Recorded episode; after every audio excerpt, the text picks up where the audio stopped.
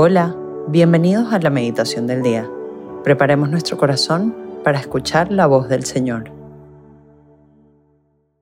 En el nombre del Padre, del Hijo, del Espíritu Santo. Amén.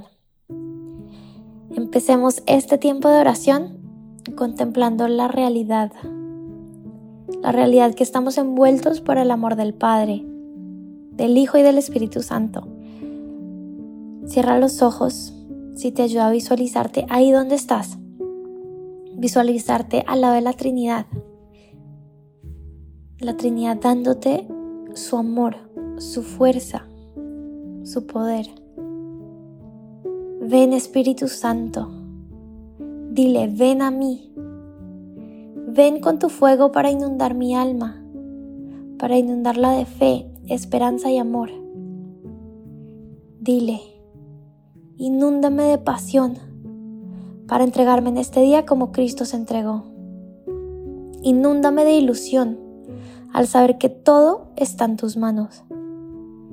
Inúndame de capacidad de gozo para saber saborear los detalles que tienes y que tendrás conmigo durante todo el día. Hoy, viernes 11 de noviembre, meditaremos en el Santo Evangelio según San Lucas, capítulo 17, versículos 26 al 37. En aquel tiempo, dijo Jesús a sus discípulos, Como sucedió en los días de Noé, así será también en los días del Hijo del Hombre. Comían, bebían y se casaban, hasta el día que Noé entró en el arca. Entonces llegó el diluvio y acabó con todos. Lo mismo sucedió en tiempos de Lot Comían, bebían, compraban, vendían, sembraban, construían. Pero el día que Lot salió de Sodoma, llovió fuego y azufre del cielo y acabó con todos. Así sucederá el día que se manifieste el Hijo del Hombre. Aquel día, si uno está en la azotea y tiene sus cosas en casa, que no baje por ellas. Si uno está en el campo, que no vuelva. Acordaos de la mujer de Lot. El que pretenda guardarse su vida la perderá, y el que pierda la recobrará. Os digo esto, aquella noche estarán dos en una cama, a uno se lo llevarán y al otro lo dejarán. Estarán dos moliendo juntas, a una se la llevarán y a la otra la dejarán. Ellos le preguntaron, ¿dónde, Señor? Él contestó, donde se reúnen los buitres, allí está el cuerpo. Palabra del Señor. Gloria a ti, Señor Jesús. Hoy Dios nos regala la oportunidad de centrarnos y ver nuestra vida con esos ojos de eternidad. A veces nuestra cultura nos lleva a pensar que hablar o contemplar la muerte es malo, pero todo lo contrario, es maravilloso. Al contemplar la muerte podemos vivir según lo importante, la eternidad. Podemos evaluar nuestras decisiones con una mera mirada enfocada en el cielo no en lo temporal, no en los afanes que tienes hoy. Cristo, al hablar del final de los días, nos cuenta cómo hay dos tipos de personas, el que pierde la vida y el que se salva. ¿Qué diferencia a uno del otro? Al mirar el pasaje vemos que están haciendo lo mismo. Uno está moliendo y el otro también está moliendo. Uno está descansando en la cama y el otro también. Es decir, Cristo nos dice que trabajar en sí, o descansar en sí, comer, hacer lo que sea en sí mismo no es malo o es bueno. Lo que nos dice es que el que intente guardar su vida es quien la pierde y quien intente, por medio de esas actividades de su día a día, entregarse, se salvará. Pensemos en nuestra rutina actual. ¿Qué actividades de mi día hago con ese deseo de servir a mi prójimo, a mi familia, a mis amigos o a, mi sociedad? Gloria a Dios por esa oportunidad de sacrificarnos, incluso en las actividades de recreación. Piensa en qué espacios de descanso, de gozo, has utilizado para compartir, para expresar amor, para hacer esa cara, esas manos, esa mirada de Cristo que llevan su cariño y su misericordia incondicional a todas las personas. ¿Qué actividades has usado para darle gloria a Dios en tu día a día? Tómate un tiempo para darle gracias a Dios por permitirte ser otro Cristo en la tierra en medio de estas actividades, en medio de tu rutina. Cuando las estés realizando durante el día, para y contempla cómo Dios quiere obrar a través de ti y cómo está obrando a través de ti. Ahora, pensemos en dónde podemos purificar nuestras intenciones, en dónde podemos empezar a morir más a nosotros mismos para vivir para la gloria de Dios. ¿Qué espacios laborales o académicos uso para mi propia gloria? Para aparentar, para creer, para crecer en estima a los ojos de los demás. Contempla los frutos que generan en ti. Te crean ansiedad. ¿Qué actividades hacen que te ensimismes más?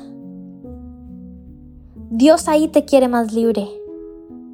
Ahora piensa en los espacios de descanso. ¿Qué espacios de descanso, de recreación usas para tu placer, para tu bienestar? Ahora de nuevo, piensa en los frutos malos que generan. ¿Cuáles de esas actividades te hacen menos paciente? ¿Te hacen esclavo de ciertos hábitos? ¿Te quitan flexibilidad para vivir con libertad de espíritu? Para parar y pensar en la persona al lado que te necesita y que te quita, de, eh, te corre de esa agenda que tenías en ese día. Pues entrega estas actividades en donde, donde Dios quiere que seas más libre. Entrégaselos. Dile que quieres que Él sea el que obtiene la gloria en cada una de esas actividades. Que donde estás esclavizado, en donde todavía no dejas que sea el Espíritu Santo quien guíe tus pasos, dile, ahí quiero entregártelos. Pregúntale, Él qué quiere hacer a través de ti en esas actividades o en esos espacios. Pregúntale, escúchalo. ¿Qué te dice? ¿El qué quiere, el qué quiere hacer ahí? cómo quiere mostrar su misericordia a través de ti. Ahora, pregúntale cómo te ve en tu día a día. Visualízalo acompañándote en todas tus actividades. Cómo te mira. Cómo te ama. Pregúntale por qué en esas actividades estás esclavizado. Pregúntale por qué te generan ansiedad, te ensimisman, porque te quitan flexibilidad para vivir la caridad, porque te quitan paciencia. ¿Qué te dice Jesús? Gracias Dios por revelarte, por mostrarnos con claridad en qué quieres que seamos más tuyos entrégale aquello que te hizo ver. Para renunciar a esas esclavitudes, nómbralas. Nombra aquello que te esclavice que viste con claridad. Y dile que se lo entregas, que renuncias a esas esclavitudes.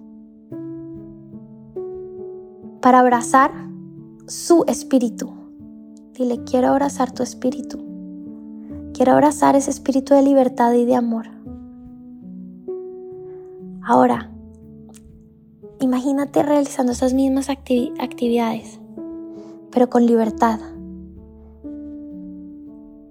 para darle gloria a Dios, para vivir con libertad de espíritu, para vivir la caridad, para ser espejo de misericordia.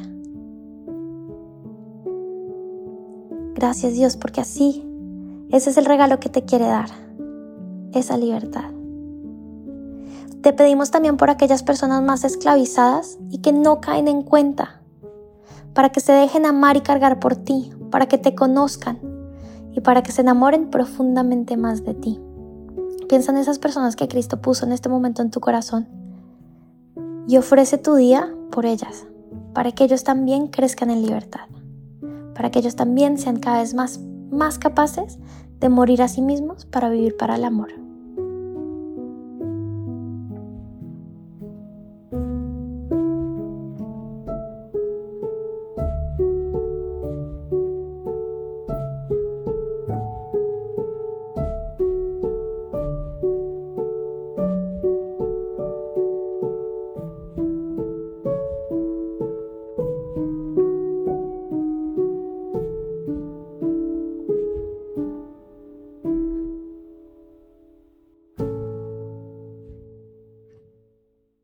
Gracias, Señor, por todos tus beneficios, a ti que vives y reinas por los siglos de los siglos. Amén.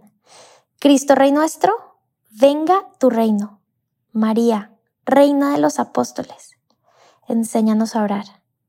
En el nombre del Padre, del Hijo, del Espíritu Santo. Amén.